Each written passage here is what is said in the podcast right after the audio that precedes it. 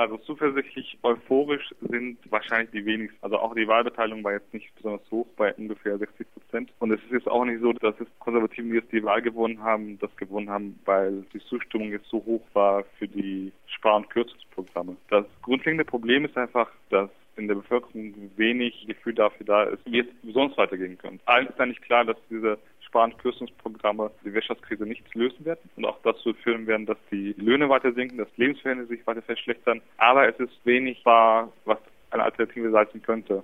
Die Sozialdemokraten, die davor regiert haben, sind sicherlich keine Alternative. Aber was die Wahlen auch gezeigt haben, war, dass die linken Oppositionsparteien auch für die meisten Portugiesen nicht wirklich wählbar sind. Also die Kommunistische Partei konnte ihre, ihre Stimmenanteil recht gut halten, bei etwa 8 Prozent. Das sind Anteile, die sie eigentlich immer erreicht. Der Linksblock, eine Partei, die vergleichbar ist mit der deutschen Linkspartei, hat dagegen ihre Stimmen halbiert also von etwa 10 Prozent runter auf 5 Prozent. Also auch da ist eigentlich wenig sichtbar, dass es eine besonders große Begeisterung in welche Richtung auch immer herrscht. Zu den Protesten muss man noch sagen, dass auch da ziemlich eine Dynamik verloren gegangen ist. Also es gab ja mit der Mehr zwei große Protestwellen, einmal spontan organisiert, dann darauf folgend von den Gewerkschaften organisiert, zwei große Protestwellen, wo jeweils 200.000 Menschen teilgenommen haben. Also für portugiesischen Verhältnisse eigentlich recht große Demonstrationen, wenn man bedenkt, dass in Portugal 10 Millionen Menschen leben. Allerdings ist danach wenig gekommen. Also man könnte auch befürchten, dass das mehr ein kurzes Strohfeuer war. Also wenn du sagst, die Leute haben auch nicht wirklich Lust oder sehen in politischen Parteien keine Alternative, beziehungsweise die Parteien formulieren selber auch überhaupt kein alternatives Programm, wie man jetzt sowohl der Krise als auch allgemein Gesellschaft umgestalten könnte, sozialer gestalten könnte. Siehst du da vor allem den Grund, was du ja schon gesagt hast, in so einer allgemeinen Resignation oder könnte es auch in die Richtung gehen, wie man jetzt so ein bisschen von Spanien hört, dass eben die Leute aufgrund dieser Ablehnung gegenüber Parteien halt viel mehr sich auch selber organisieren wollen in Stadtteilen oder doch in alternativen Gewerkschaften oder in kleinen ja. linken Gruppen. Würde das so die Richtung nehmen in Portugal oder ist dein Eindruck eher von Resignation und Politikverdrossenheit im Mainstream-Sinne? Ja, ja, die Stimmung ist, ist, durchaus, also nicht völlig eindeutig. Es gab durchaus auch nach den Massenprotesten im März Versuche von Selbstorganisierung. Zum Beispiel hier in Porto gab es wöchentliche Volksversammlungen, also das sind Versammlungen in öffentlichen Plätzen, wo Menschen sich treffen und darüber diskutieren, wie sie jetzt weiter soziale Proteste organisieren, wie sie konkrete Aktionen gestalten, etwa bei Arbeitsämtern oder bei Sozialversicherungen, aber ganz sicherlich nicht in dem Umfang wie die Massenproteste. Wenn wir davor von mehreren hunderttausend Menschen reden, geht es bei diesen Treffen und, und Organisierungsversuchen vielleicht pro Stadt um 100 Leute. Das ist eigentlich, das ist eigentlich so die Verhältnis. Man könnte sagen, diese Protestwelle war eine große Ausnahme.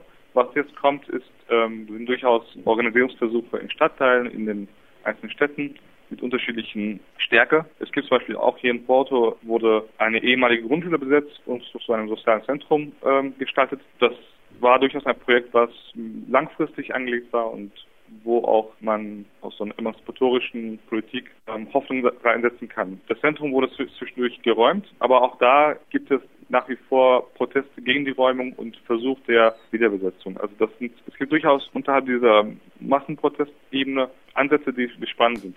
Aber es sind durchaus wesentlich kleinere Geschichten.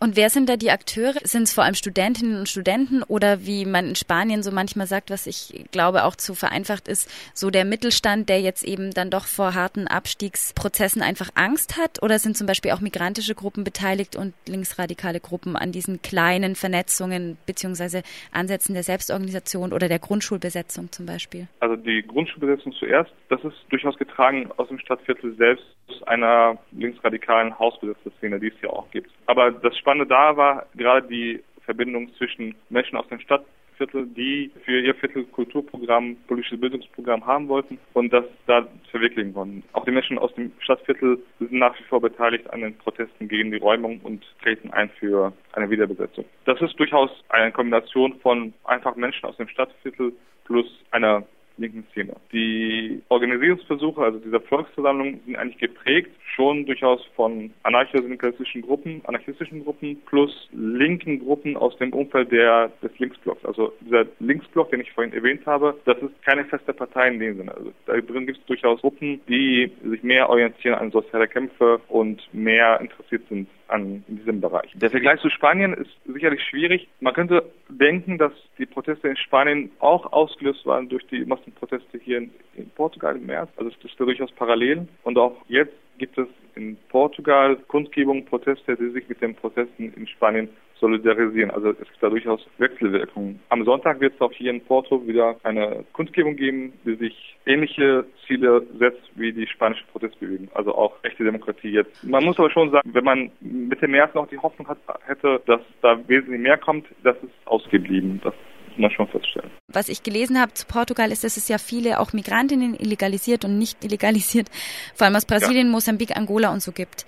Sind die denn irgendwie an auch den Protesten zum Beispiel im März beteiligt gewesen, beziehungsweise sind die sichtbar oder gibt es da ähm, zum Beispiel auch rassistische ja. Abwehrkämpfe von Linksparteien? Ähm, also es gab am 1. Mai gab es in Porto eine Mayday-Demonstration da waren migrantische Gruppen beteiligt, also antirassistische Gruppen, Sexarbeiterinnen waren da beteiligt. Das ist nochmal eine ganz spannende Sache gewesen. Also es gibt durchaus eine Kooperation von linksradikalen Gruppen, insbesondere auch mit ähm, Roma-Gruppen, also die hier recht aktiv sind. Es ist, es ist schon so, durchaus, durchaus so, dass Portugal gegenüber Migranten wesentlich freundlicher ist als zum Beispiel Deutschland, was ja auch nicht schwierig ist. Die Einbürgerungen sind hier wesentlich schneller und auch einfacher möglich insgesamt ist einfach die Stimmung gegenüber Migranten freundlicher. Klar gibt es irgendwie auch viel Rassismus und so, aber das ist schon eine bisschen andere Stimmung.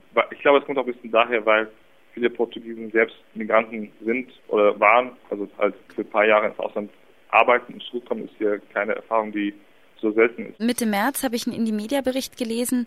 Da wird eine Soziologieprofessorin zitiert und sie beklagt, dass es eben nicht nur dieses Klima der Resignation gibt, sondern auch vor allem eine Angst und ein Mobbing gerade in öffentlichen Institutionen, überhaupt auf die Straße zu gehen oder überhaupt kritische Meinungen loszutreten, weil eigentlich ja auch die großen politischen Parteien also sowohl die sogenannte Sozialistische Partei vorher und auch jetzt die konservativen Sozialdemokraten auch irgendwie sagen, naja, wir müssen halt eine Linie verfolgen, wir wollen Europa nicht länger auf der Tasche liegen, so Oton, der jetzige Premier, und wir müssen einfach diese Sparmaßnahmen durchdrücken, egal ob das dann auch Streikrechte einschneidet und Rentenkürzungen vorsieht ja. und so weiter.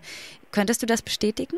Offenbar nicht so eindeutig, wie, wie es da gesagt wurde. Was das Problem jetzt ist, es wird im öffentlichen Dienst Entlassungen geben, es wird Lohnkürzungen geben, also Löhne werden eingefroren über drei Jahre. Das ist real eine Lohnsenkung. Das heißt, ein Klima der Angst wird es durchaus geben. Das hindert aber Leute nicht daran, wenn sie es wollen, sich an den Protesten zu beteiligen. Was jetzt die Spar- und Kürzungsprogramme betrifft, es ist durchaus so, dass die jetzige Regierung keine Chance hat, da noch was dran zu ändern. Wie die Pläne konkret aussehen, ist schon festgelegt. Es gab vor ungefähr einem Monat ein Papier gemeinsam von der EU, Europäische Zentralbank und die IWF, wo eigentlich relativ kleinschrittig festgelegt wurde, wo gekürzt werden soll, wo gespart werden soll und was passiert, was passieren soll.